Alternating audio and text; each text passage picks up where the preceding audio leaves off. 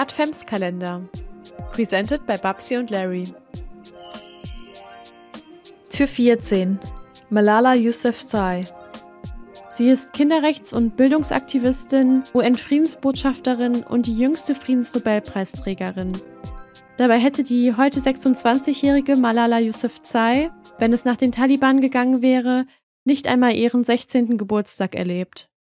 Aber was kann eine 15-Jährige gemacht haben, um den Zorn einer so großen Terrororganisation auf sich zu ziehen? Malala wurde am 12. Juli 1997 in Mingora in Pakistan geboren, was im Swat-Tal liegt. Ihr Name kommt von Malalai von Maiwand, die die aufständischen Pashtun bzw. die aufständischen Afghanen in die Schlacht von Maiwand im Jahr 1880 gegen die britischen Truppen angeführt hat. Und der Name bedeutet kummervoll oder leidend. Der Nachname Yousafzai ist im Swat-Tal weit verbreitet und ist die Zusammensetzung aus dem Wort Yusuf, was eine Aussprachvariante an der Grenze zwischen Afghanistan und Pakistan für den arabischen Namen Yusuf, also auf Deutsch Josef ist. Und eben bedeutet, dass man zum Stamm der Yusuf zugehörig ist. Und Zai ist eben eine typische Endung in Afghanistan und Pakistan. Ihre Eltern sind, ich gebe mir wieder Mühe mit den Namen, Tor Peaks Yusuf Zai und Xiaodin Yusuf Zai. Über ihre Mutter Thor habe ich wenig bis gar nichts gefunden. Ihr Vater ist da schon sehr viel prominenter und wird auch in sehr vielen Berichten über Malala dargestellt. Er ist pakistanischer Bildungsaktivist und setzt sich eben auch für die Bildungsrechte von Mädchen ein und ist Mitbegründer und Vorstandsmitglied des Malala Fund und auch Autor. Malala hat außerdem noch zwei Brüder, Kushal und Atal. Als Malala sieben Jahre alt war, hat der pakistanische Zweig der Terrororganisation der Taliban immer mehr Einfluss im Swat-Tal gewonnen und hat dann eben 2007 angefangen, die Schulen für Mädchen zu zerstören und ihre politischen Gegner zu ermorden. Generell wurde Mädchen und Frauen halt verboten, zur Schule zu gehen, Musik zu hören, zu tanzen oder eben auch unverschleiert öffentliche Räume zu betreten, also generell vors Haus zu gehen oder so halt auch Gäste zu empfangen. Ein Freund von Malalas Vater hat die Entwicklung beobachtet und da er Reporter beim britischen Nachrichtensender BBC ist, hatte er die Idee, eine betroffene Schülerin von der Situation vor Ort berichten zu lassen und ihr Vater hat dann Malala vorgeschlagen. Sie hat eingewilligt und so kam es dann, dass sie am 3.1.2009 mit elf Jahren den ersten Beitrag auf ihrem Blog veröffentlichte, wo sie ein Tagebuch auf der odosprachigen Website des BBC veröffentlichte und dafür das Pseudonym Gil Sakai nutzte. Der Name Gil Sakai kommt aus einem pashtunischen Märchen, wo sie eine Heldin ist und bedeutet so viel wie Kornblume. In dem Blog schrieb sie über ihre Gefühle und Ängste aufgrund der Gewalttaten und wie ihr Alltag unter der Herrschaft der Taliban aussah. Dabei ließ sie sich von Anne Frank inspirieren, von dem ihr der Freund ihres Vaters erzählt hatte. Der Blog wurde auch schnell in Pakistan bekannt und dann auch ziemlich zeitnah ins Englische übersetzt, weil einfach das Interesse daran so groß war. Und Malala nutzte die Medien und öffentliche Auftritte, um für Bildungsgerechtigkeit einzustehen, das aber anfangs noch unter dem Pseudonym, also selbst bei ihren öffentlichen Auftritten, um ihr halt einfach einen Rest von Anonymität zu gewähren und damit auch ihre Sicherheit zu gewährleisten. Als sie dann 2011 für den Internationalen Kinderfriedenspreis nominiert wurde, wurde in dem Zuge auch ihr Pseudonym aufgedeckt und dementsprechend dann natürlich auch ihre Identität für jeden öffentlich gemacht. Den Preis bekam sie am Ende nicht, aber die Regierung von Pakistan entschied sich, einen jährlichen nationalen Friedenspreis der Jugend zu stiften und verlieh diesen eben auch Malala und benannte ihn auch im Dezember 2011 nach ihr.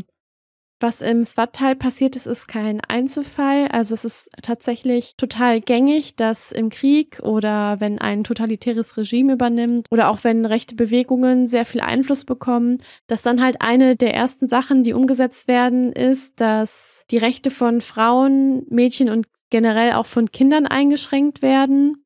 Also indem dann zum Beispiel einfach der Zugang zu öffentlichen Räumen eingeschränkt wird oder eben auch der Zugang zu medizinischen Behandlungen. Also wenn man sich jetzt auch einfach mal das Abtreibungsrecht anguckt, was da so in verschiedenen Ländern passiert und wie sehr sich das halt auch vor allem in den letzten Jahren zurückentwickelt hat und was das für Auswirkungen hat, aber eben auch den Zugang zu Bildung zu beschränken, jetzt für Kinder im Allgemeinen, aber vor allem auch für Mädchen, ist ein beliebtes Mittel, weil man eben durch Bildung beziehungsweise durch Nichtbildung die Chance hat, eine ganze Generation zu prägen und auch nach seinen eigenen Vorstellungen zu verändern. Aber an der Situation von Kindern ist eben nicht nur ein Regierungswechsel schuld, sondern generell steht es halt um den Zugang zu Bildung für Kinder weltweit nicht besonders gut. Also allein 2020 haben 152 Millionen Kinder unter 17 Jahren weltweit gearbeitet und die Hälfte davon halt unter ausbeuterischen und gesundheitsgefährdenden Arbeitsbedingungen. Und dadurch, dass ein Kind halt arbeiten gehen muss, hat das auch zur Folge, dass diese Kinder regelmäßig oder generell nicht mehr die Schule besuchen. Unter den Geschlechtern teilt sich das übrigens nach den Zahlen der Internationalen Arbeitsorganisation ILO so auf, dass 88 Millionen Jungen weltweit und 64 Millionen Mädchen weltweit arbeiten gehen, also einer Arbeit außerhalb von den eigenen vier Wänden nachgehen. Aber auch wenn jetzt 20 Millionen Mädchen weniger als Jungen zur Arbeit gehen, ist es halt so, dass Mädchen spezifisch nochmal mehr Benachteiligung beim Bildungszugang erfahren. Und ein Grund dafür ist dann halt zum Beispiel auch, dass Mädchen oft zuerst eingeplant werden, wenn es halt darum geht, äh, im Haushalt Aufgaben zu übernehmen oder auf dem Hof der Familie oder bei der Kinderbetreuung zu helfen. Das sind halt auch so Jobs, die jetzt vielleicht für viele nicht als Arbeit zählen, aber die eben doch sehr zeitaufwendig sind in dem Fall wird dann halt auch eigentlich regelmäßig verlangt, dass das Mädchen ihre Bildung komplett aufgibt, um sich eben dieser Aufgabe total widmen zu können.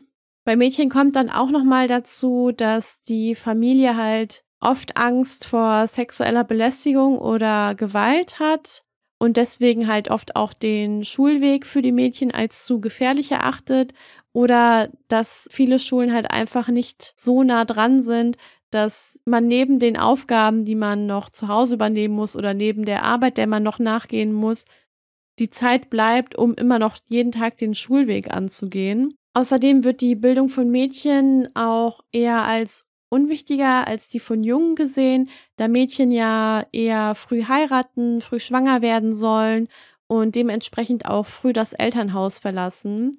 Es gibt außerdem kaum weibliche Vorbilder bei den Lehrpersonen und bei den Entscheidungspersonen.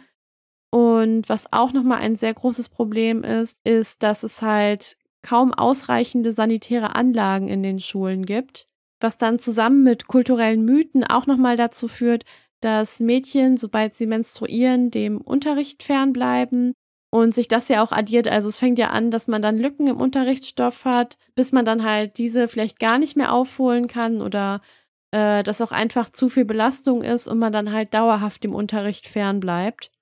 Übrigens geht das BMZ davon aus, dass 130 Millionen Mädchen weltweit kein Recht auf Bildung haben und dass zwei Drittel der 760 Millionen Analphabeten weltweit weiblich sind. Die Pandemie hat das Ganze übrigens auch nochmal verstärkt, weil die Einkommenssituation der Familien in den Ländern immer schlechter geworden ist. Also die Kinder mehr arbeiten müssen, um ihre Familie zu unterstützen und das Geld für die Schulgebühren auch immer knapper wird, dass halt dann auch als erstes bei den Töchtern auf Bildung verzichtet wird und als zweites dann halt bei den Jungen. Dabei ist Bildung, wie gesagt, so wichtig, sonst wäre es nicht eine der ersten Sachen, die halt, wenn sie mal da ist, eingeschränkt wird. Denn Bildung führt dazu, dass man eher ein selbstbestimmtes Leben leben kann, dass klischeehafte und diskriminierende Rollen und Denkmuster hinterfragt werden und Stereotype aufgebrochen werden und dass generell auch einfach die Gesundheit in dem Land steigt und eben auch mehr Chancen dafür bestehen, sich halt überhaupt am Arbeitsmarkt beteiligen zu können, aber eben auch sich politisch und gesellschaftlich einbringen zu können, was ja auch wichtig ist, um einen intersektionalen Gedanken voranzutreiben und zu schauen, dass Politik halt für alle Menschen gemacht wird und nicht nur für eine bestimmte Bevölkerungsgruppe. Ich habe mir mehrere Seiten angeguckt von Organisationen und Institutionen, die sich eben für Bildungsgerechtigkeit einsetzen und deren Anliegen es ist, Bildung für alle zugänglich und repräsentativ zu machen und eben auch dort zu helfen, wo wir ein sehr großes Problem mit Kinderarbeit haben und damit, dass Kinder halt keine Bildung bekommen. Und deren Ansätze sind es halt, dass man kurze Wege zur Schule hat, um eben auch die Aufgaben, die man neben der Schule hat, auch einfach zeitlich vereinbar mit der Bildung zu machen, dass Schulpersonal durch Trainings und Workshops geschult wird, um Kenntnis und Sensibilität für die unterschiedliche Sozialisation in verschiedenen Einkommensklassen, aber auch eben der Geschlechter zu schaffen und dadurch dann halt auch Veränderungsansätze zu schaffen. Es soll viel Wert darauf gelegt werden, dass die Lernmaterialien, die bereits bestehen, analysiert werden und eine ausgeglichene Repräsentanz geschaffen wird und vor allem auch, dass Unterrichtsmethoden angepasst werden. Und worauf die Organisation auch Wert legen, ist, die Eltern einzubeziehen und zur Investition in die Zukunft ihrer Kinder zu motivieren. Was aber auch wichtig ist, um das aktuelle Problem auch abzufangen und nicht erst die nächste Generation fördern zu können, ist eben auch Kurse für Kinder oder auch Jugendliche oder Erwachsene anzubieten, die ihre Bildung halt erst spät beginnen können und die Menschen halt auch dort abholen, wo sie gerade sind oder was ihnen bevorsteht. Also, dass man jetzt nicht direkt mit höherer Mathematik oder so anfängt, sondern halt erstmal die Grundlagen beibringt, was ja auch total logisch ist, aber dass man halt eben auch die Leute in ihrem Alltag abholt und sieht, was für die Gruppe, die unterrichtet wird, gerade von großer Bedeutung ist und dann vielleicht einfach die Kenntnisse daran vertieft und auch praktisch beibringt. Also zum Beispiel mehr Kenntnisse über Gesundheit und über Familienplanung oder generell auch so über viele biologische Sachen zu geben. Ähm, und das alles, was halt gelernt wird, mit einkommensschaffenden Kompetenzen zu verbinden.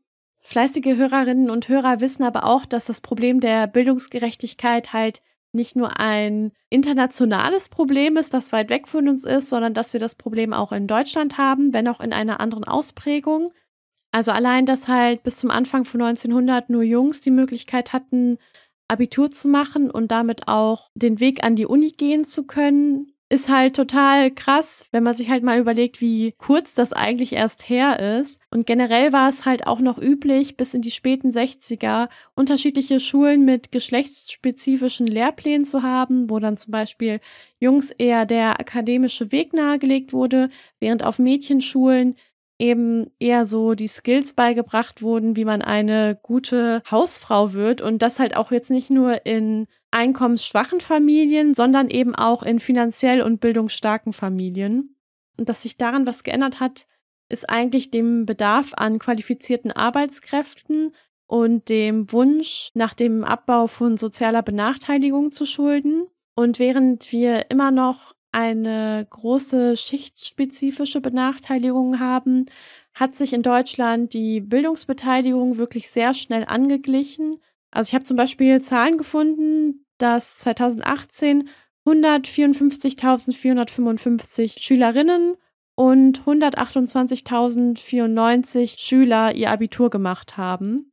Wobei der Unterschied, der jetzt besteht, vor allem daran festgemacht wird, dass halt ein Unterschied in dem Lern- und Sozialverhalten der Kinder ist. Also wie zum Beispiel die Annahme, dass es Fächer gibt, in denen besonders Mädchen gut sind und Fächer, in denen besonders Jungs gut sind. Das wird zum Beispiel darauf zurückgeführt, dass halt auch schon im Kleinkindalter bestimmtes Spielzeug an bestimmte Geschlechter gegeben wird. Also während Mädchen halt eher, wenn wir jetzt ganz klischeehaft sind, Puppen bekommen, um die sie sich kümmern oder generell mehr der sprachliche Austausch gefördert wird oder auch ein bestimmtes Benehmen, wie dass man halt ruhig ist, freundlich ist oder auch einfach sehr aufmerksam ist ist es halt bei Jungs auch tatsächlich immer noch so, dass sie halt eher Spielzeug bekommen wie Lego oder ähnliches, was halt eher das räumliche Denken fördert oder eben auch sehr viel mehr sportliche Aktivitäten im Kleinkindalter haben und dementsprechend halt auch dann später in der Schule quasi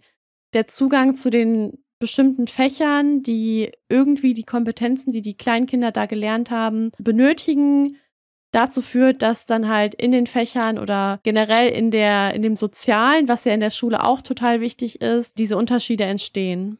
Und Kinder verstehen zwar nicht, was ihnen alles an Stereotypen mitgegeben werden, so die freuen sich halt einfach, dass sie was spielen können und dass sie was gefunden haben, was ihnen Spaß macht. Aber das ändert ja nichts daran, was den Kindern vorgelebt und was auch gefördert wird. Und das beeinflusst dann natürlich auch nochmal die Selbstwahrnehmung und das Selbstbewusstsein im späteren Verlauf des Lebens. Genauso halt auch wie so soziale Sanktionen, wenn zum Beispiel Jungs sich raufen oder wenn Mädchen sich raufen. Und nach der Schule kommt dann ja auch der Arbeitsmarkt und da ist es ja auch immer noch so, dass Frauen eher schlecht bezahlte Berufe eingehen, beziehungsweise es ist ja tatsächlich auch so, dass selbst in einem Bereich, der vorher gut bezahlt war, sobald da halt mehr Frauen arbeiten, sinkt auch die Bezahlung. Es gibt zum Beispiel auch eine Studie von 2019, die festgestellt hat, dass Frauen häufiger in Jobs arbeiten, für die sie eigentlich formal überqualifiziert sind. Und dazu kommt dann ja auch nochmal, dass Frauen auch nochmal eine ganz andere Erwartung gestellt bekommen, was halt so, ich sag jetzt mal, den Lebenslauf angeht. Also, dass man Karriere mit Care-Arbeit, mit tausend anderen Sachen noch vereinbaren muss. Und das alles halt in einer Gesellschaft, wo Frauen auch sehr viel Gewalt erfahren. Also sowieso erfahren sehr viele Menschen in der Gesellschaft Gewalt, aber vor allem Gewalt gegen Mädchen und Frauen ist halt fest in unserer Gesellschaft verankert und normalisiert. Aber das heißt halt nicht, dass eine Welt ohne Gewalt, beziehungsweise ohne geschlechtsspezifische Gewalt wenigstens, eine reine Utopie ist. Denn nur weil etwas mittlerweile normal ist, heißt es nicht, dass es richtig ist und so sein muss. Und die Grundlage für geschlechtsspezifische Gewalt, egal gegen welches Geschlecht, ist halt unter anderem einfach, dass wir in einer Gesellschaft leben, die Sexismus duldet und normalisiert hat und halt quasi so der Breeding Ground für die ganzen Sachen wie Femizide, Bildungsungerechtigkeit, Altersarmut, aber zum Beispiel auch die Gewalt von Männern gegen Männern ist. Aber zurück zu Malala, die sich am 9. Oktober 2012 im Schulbus befunden hat, um nach Hause zu fahren. Dieser Bus wurde dann von den Taliban aufgehalten und es wurde nach ihr gefragt. Als sie dann entdeckt wurde, wurde aus nächster Nähe mehrmals auf sie geschossen und dadurch erlitt sie schwere Verletzungen im Kopf- und Halsbereich und musste auch operiert werden. Laut den Taliban war der Anlass für diesen Angriff Malalas Einsatz für die schulische Bildung der weiblichen Bevölkerung. Und als sie dort waren, verletzten sie eben auch viele ihrer Mitschülerinnen. Zwei Jahre später, nachdem auch die pakistanische Regierung eine Prämie von circa 74.000 Euro ausgesetzt hatte, wurden dann der Schütze und neun weitere Männer festgenommen. Und am 30. April 2015 wurden sie dann zu lebenslanger Haft, das sind in Pakistan 25 Jahre verurteilt. Ein paar Monate später kam dann aber raus, dass von den zehn gefassten Leuten acht wieder wegen Beweismangel entlassen wurden und nur der Schütze und ein weiterer eben verurteilt wurden. Durch die Verletzungen schwebte Malala in Lebensgefahr und musste sechs Tage nach dem Attentat ohne ihre Familie aus dem Land ausgeflogen werden, um halt die medizinische Behandlung zu bekommen, die sie brauchte. Dafür wurde sie dann nach Birmingham in Großbritannien verlegt und konnte Anfang 2013 das erste Mal das Krankenhaus verlassen, wobei sie aber relativ schnell wieder zurückkehrte um halt die plastische Rekonstruktion von ihrem Schädel und ihrem Gesicht vorzunehmen. Und das führte eben auch dazu, dass ihr Gesichtsnerv, der für das Gehör nötig ist, wiederhergestellt werden konnte. Sie konnte dann Anfang Februar das Krankenhaus wirklich endgültig verlassen und im März dann auch wieder zur Schule gehen. Als ihr Vater dann als Begleiter des Gesandten für Bildung zum pakistanischen Konsulat nach Birmingham entsandt wurde, zog auch die ganze Familie nach Großbritannien. Kurz nach dem Attentat, also im Dezember 2012, hat der britische Premierminister zusammen mit UNESCO den Malala Fond gegründet, um weltweit das Recht von Kindern auf Bildung durchzusetzen. Und Malala wurde zum Beispiel von dem Magazin Time nach Barack Obama als die zweitwichtigste Person des Jahres 2012 gekürt und von Euronews als Mensch des Jahres 2012. Und außerdem erhielt sie auch den Mutter Teresa Gedächtnispreis.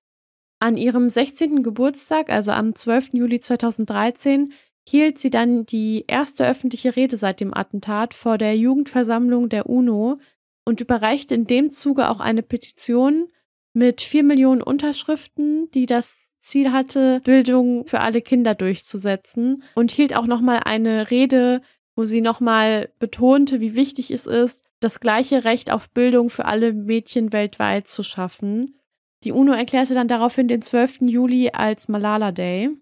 Malala schrieb zu der Zeit auch an ihrer Biografie Ich bin Malala und reiste für die Veröffentlichung unter anderem auch in die USA und besuchte dort Barack Obama im Weißen Haus, wo sie ihm für die Hilfe der USA für Pakistan dankte und auch für die Ausbildung von Mädchen, aber eben auch kritisierte, dass die USA den Drohnenkrieg vorführte, weil sie das als Förderung des Terrorismus sah und eben auch die Gefahr sah, dass unschuldige Opfer getötet wurden und dass das auch das Ansehen der USA in den Augen der pakistanischen Bevölkerung schwächen würde. Sie findet, dass Bildung halt einen viel größeren Einfluss hat, als irgendwelche Kriege zu führen. Für die Promo sollte sie übrigens auch nach Pakistan reisen, aber das wurde dann kurzfristig von den Behörden wegen Sicherheitsbedenken abgesagt. In dem Jahr erhielt Malala auch noch ganz viele andere Preise, so zum Beispiel den Sacharow-Preis des Europaparlaments oder auch den Europäischen Menschenrechtspreis.